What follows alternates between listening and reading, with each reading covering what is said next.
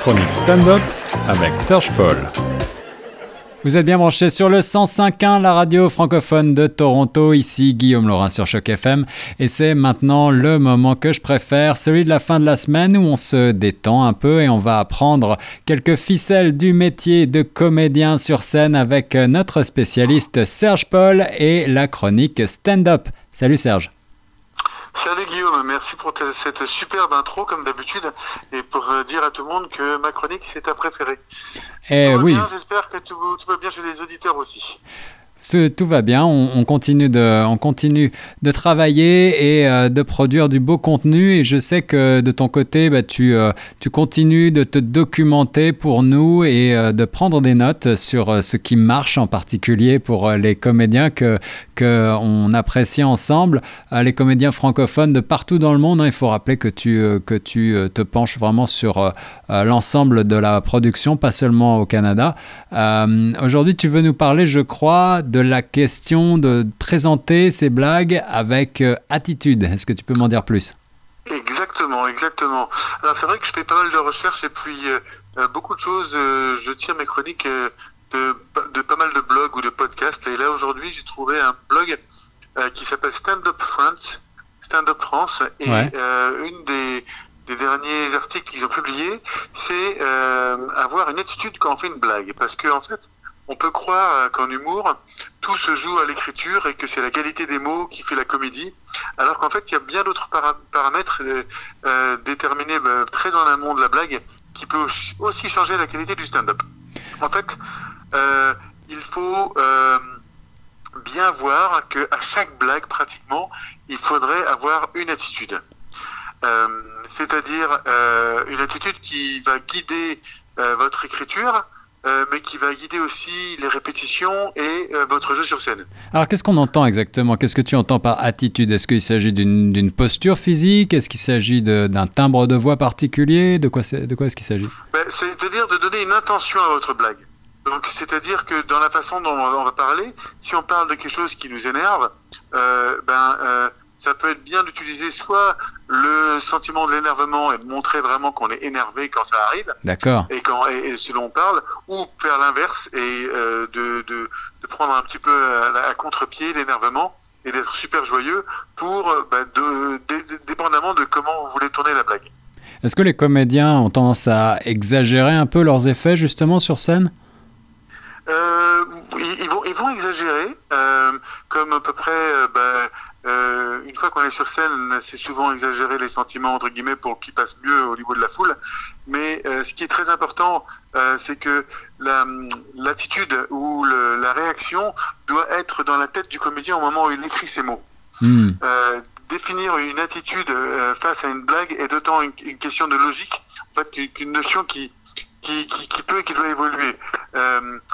pour comprendre par exemple quelle attitude on doit adopter, il faut analyser sa blague et comprendre de quoi elle parle. Euh, ça peut sembler évident euh, quand on le dit, mais euh, qui prend vraiment le temps de supposer la situation illustrée par ces vannes et d'en déduire le sens réel. par exemple, encore une fois, si je raconte que mon fils a dessiné au feutre indélébile sur ma télévision toute neuve, alors il semble logique que la colère soit l'attitude première pour aborder le sujet mais je peux être aussi un peu plus précis en disant que ça peut être une rage contenue, car au final, c'est qu'une bêtise coûteuse, mais c'est qu'une bêtise. Donc vraiment bien définir dans quel état d'esprit euh, on va euh, on va dire la blague. C'est ça, ça, ce que je voulais dire. C'est pas du vécu, ça, j'espère, Serge. Euh, ouais. J'en parlerai une, une, autre fois. D'accord, donc je comprends un petit peu mieux. C'est un processus que, que tu conseilles de faire, d'avoir en tête dès l'écriture, en fait. Voilà, exactement. Et c'est moi je le, conseille et c'est ce que je fais aussi, mais c'est ça sort vraiment de cet article euh, que encore une fois j'ai trouvé dans le blog Stand Up France, euh, qui est euh, écrit pratiquement tous les mois par des stand-uppers et qui, qui fournissent un peu leur leur leur, leur savoir en fait au niveau du stand-up. Et donc là c'est un stand-upper qui s'appelle Briac et qui écrit effectivement qui, qui écrit là-dessus là-dessus et Parfois, ce qui peut être bien, si on maîtrise très très bien son attitude, c'est qu'on peut jouer sur euh, un effet contraire dont j'ai parlé tout à l'heure. Euh, de la même façon que vos blagues offrent des, des révélations, l'attitude peut aussi offrir un niveau de lecture que l'on n'attend pas.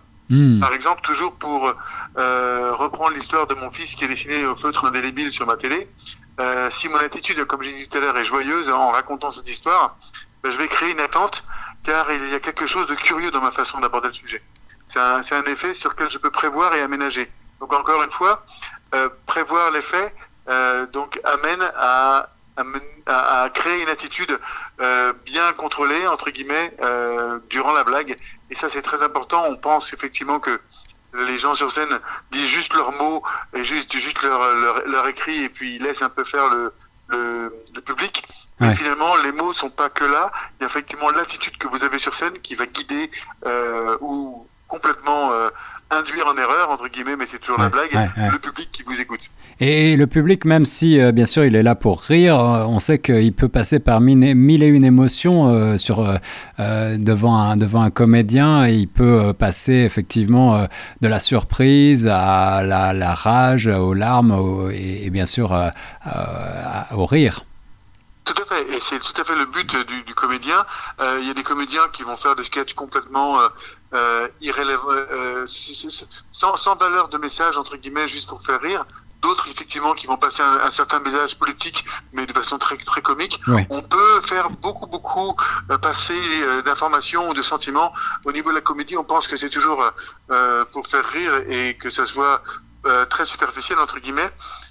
Mais ça encore, c'est une notion qu'on ne maîtrise pas très très bien et que c'est encore euh, des, euh, des comme des choses qui, qui sont un peu euh, pas, la, pas la réalité, mais c'est ce qu'on penserait trouver effectivement. Tiens, je vais aller voir un, un spectacle de comédie et puis bon bah, je vais sortir de là sans être vraiment changé. Juste, j'ai passé un bon moment. Mais il faut savoir, comme tu dis, qu'on peut pleurer, qu'on peut recevoir un message politique, qu'on peut recevoir un message social. Euh, il y a beaucoup, beaucoup, effectivement, de, choses qui peuvent sortir de la comédie. Et il y a beaucoup de choses qui peuvent être dites beaucoup plus facilement euh, en utilisant la comédie. Et voilà, et ça nous enrichit également en tant qu'humain, la comédie, euh, d'une manière générale.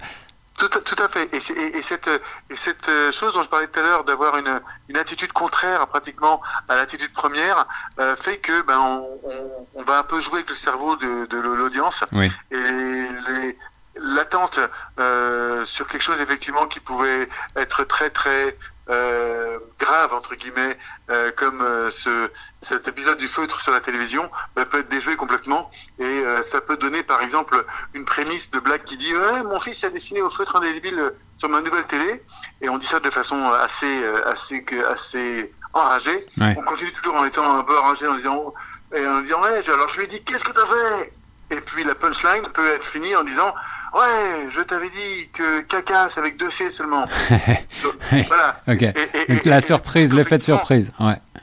voilà, c'est ça, un effet de surprise qui fait que ben euh, ça, ça, ça joue encore sur le, sur la, sur le cerveau en fait du public et le public va rigoler parce que ben, c'est surprenant, mais va rigoler aussi parce que ben, vous lui avez fait un très bon tour euh, en le en lui donnant une direction complètement euh, contraire à ce que vous pensez.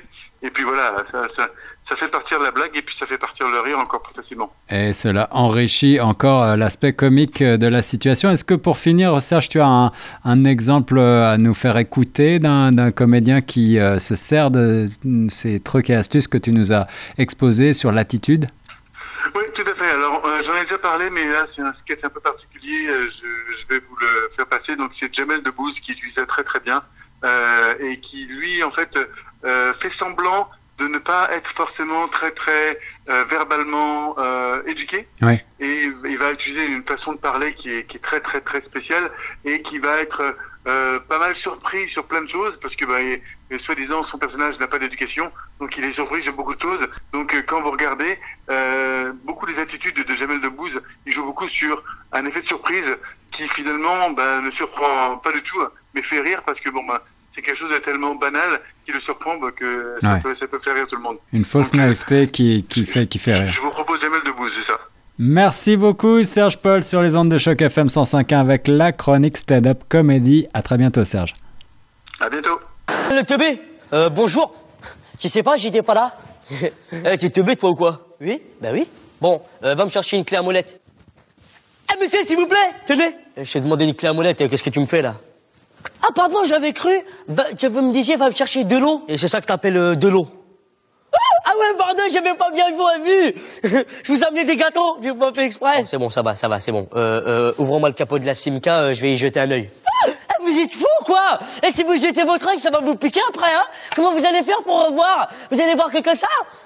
C'était fou Comme t'es con, quoi, toi tu le fais exprès ou que tu, tu- tu peux m'énerver, c'est ça? Mais bien sûr que oui, que je vais pas prendre mon œil et je vais le jeter dans le capot de la Simca. C'est une image. Je vais pas prendre mon œil comme ça et je vais le jeter dans le capot de... Eh, tout à l'heure, quand je vous disais qu'il était teubé, c'était pas une métaphore, hein. C'était pas teubé dans le sens, euh, eh, qu'est- qu'est-ce qu'il est bête, cet imbécile? C'était bête, teubé dans le genre, dans le genre, dans le sens, euh, eh, qu'est-ce qu'il est bête, cet animal? Jusqu'au jour où un jour, il se promenait dehors et d'un coup, ce que j'entends, un étrange phénomène se produisit. Une violente lumière blanche le frappa au visage et ça l'a rendu euh, dix fois plus intelligent. Euh, regardez. Eh patron, ça y est, je suis plus teubé. ouais, c'est ça, ouais. Mais je vous jure, vous avez qu'à me poser une question, tu vas voir. Euh, va donc voir là-bas si j'y suis. Non, vous y êtes pas. Ah, c'est vrai, t'es plus teubé. Comment ça se fait? Il était plus du tout teubé. Euh, ça y est, il était dix fois plus intelligent qu'avant, grâce à cette euh, lumière blanche. Euh, tous les gens du village étaient pas ratés. Ils étaient, tous- ils étaient tous pas pas ratés. Il y a pas un mec qui était pas était pas raté. Ils, ils se disaient tous, Ah, quel phénomène Ils pouvaient répondre à n'importe quelle question. Ils connaissaient avec exactitude euh, le nombre euh, total de la euh, population euh, sud-pakistanaise, par exemple. Ils pouvaient prédire le jour et la date du prochain séisme. Ils connaissaient la couleur du cheval blanc d'Henri IV. Eh John, quelle est la couleur euh, du cheval blanc euh, d'Henri IV Euh, Dans les rouges? Ro- Rouge pistache? Non. Et t'es redevenu teubé ou quoi? Non Posez-moi une autre question, tu vas voir. Euh, 4 x 4 29 Non. 27 Non. 42 Non. 1